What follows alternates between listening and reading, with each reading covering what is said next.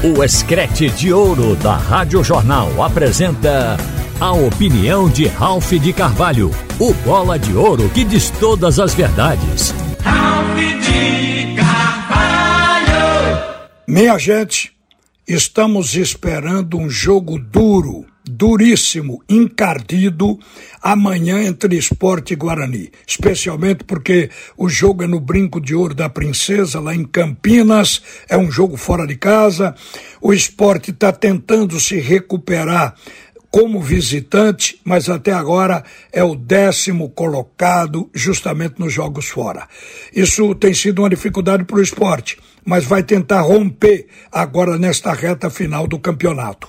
O Guarani ele está na sétima colocação, é uma equipe que está no momento com 37 pontos, vem de quatro partidas sem vencer. O último jogo perdeu por 1 a 0 para o Juventude, mas é uma equipe difícil e historicamente é um grande jogo que se faz quando o esporte joga com o Guarani. A equipe rubro-negra seguramente vai trabalhar para manter a liderança isolada, se puder, porque hoje o esporte está a apenas um ponto do segundo colocado, é uma distância pequena. Esporte tem 45 pontos, o segundo é o Vitória, tem 44. Daí a equipe da ilha precisa continuar pontuando. O esporte vinha se queixando durante a semana que estava esperando por Eduardo e por Filipinho, jogadores que estão no departamento médico, para ver se poderia utilizar os atletas. Mas não é pela ausência dos dois que o esporte vai deixar de colocar em campo uma equipe equilibrada. Porque a proposta agora é montar o time com Renan Everton, Thierry, Sabino e Roberto Rosales, o meu campo com Ronaldo, Fábio Matheus, Alan Ruiz ou Jorginho e o ataque com Edinho ou Labandeira, Wagner Love e Juba. Então eu vejo aqui um time estruturado, porque Everton vem revezando com Eduardo. Daí a gente considera Everton titular para começar esse jogo.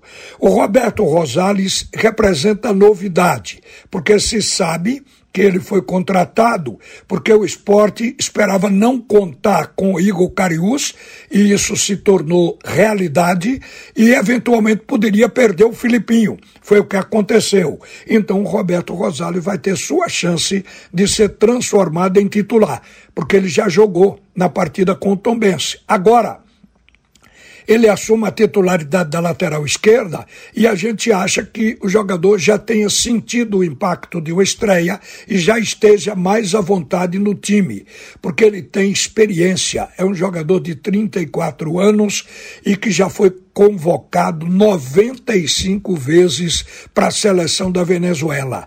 Já jogou muitas vezes na lateral esquerda, em time e na seleção. Daí eu acho que a defesa do esporte está completa. E o esporte contou com a volta de Thierry. Aqui está uma grande importância para esse momento. O Thierry, além de ser individualmente um grande jogador, com boa técnica na marcação, ele casou bem com Sabino, formando uma segura dupla diária no esporte.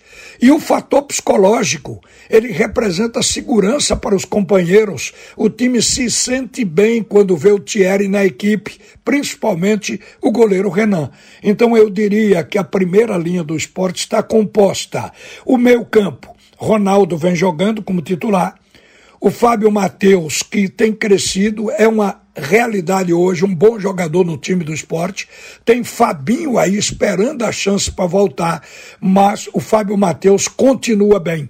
E tem também Alan Ruiz, que o técnico hoje tem o Jorginho querendo vaga. Ele pode utilizar Jorginho também, ou Alan Ruiz no meio de campo. Quer dizer, o esporte tem escolhas. O ataque, a gente tem apenas uma coisa aqui para comentar. O Wagner Love está a quatro jogos sem marcar gol. E ele é o grande artilheiro este ano na Ilha do Retiro. Ele tem 22 gols na temporada, mas o Wagner Love não conseguiu marcar contra o CRB, o Vila Nova, o Novo Horizontino e também o Tombense.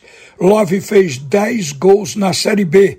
Ele era o artilheiro da competição até a semana passada, quando foi ultrapassado pelo Gustavo Coutinho, do Atlético Goianiense, que já fez 11 gols. Então acho que o Love neste jejum está profundamente incomodado, mas ele deve trabalhar para quebrar o jejum agora diante do Guarani. E eu vejo nisso um ponto positivo. Então, de resto, gente, eu entendo que o time do esporte está montado para jogar com o Guarani sem queixas. Tudo agora vai depender do desempenho dentro de campo. O esporte fez uma partida pífia contra a Tombense naquele 0 a 0 mas, obviamente, agora o time do esporte não, não deve jogar assim. Houve modificações, o esporte entrou com três zagueiros, e toda aquela alteração, e também o fato de jogar com a Tombense, talvez tenha feito o esporte até relaxar um pouco. Com o Guarani, o time tem sede, porque a última vitória foi em 1992. O esporte precisa dar respostas, e este é um ano em que a campanha do Leão está sendo muito boa, e este grupo que está comandado pelo Anderson Moreira está brilhando.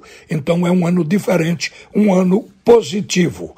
Agora, gente, o Guarani, ele, assim como o esporte, viveu dificuldades nesses quatro jogos que a equipe esteve sem ganhar porque perdeu jogadores. Está comemorando agora a volta do lateral esquerdo Mike, do meia Bruninho e principalmente do ponta direita João Vitor o técnico Humberto Lousa vai ter os três de volta ao time.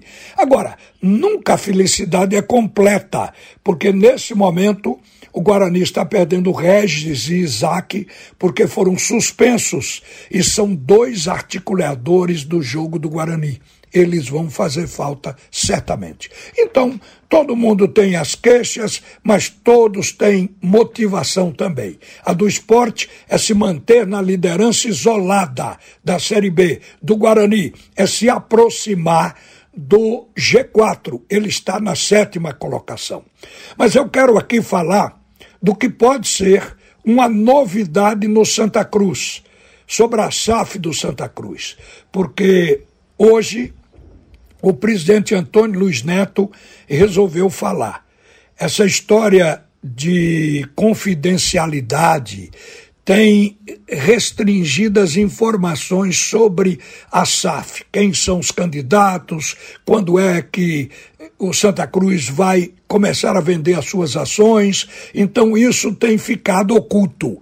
Mas em razão de uma notícia que saiu ontem, o presidente resolveu falar num assunto. Ontem o América anunciou a venda de 80% das suas ações lá no Rio Grande do Norte, a um grupo chamado 12, que é o grupo onde o Marcelo, lateral do Fluminense, é o grande investidor.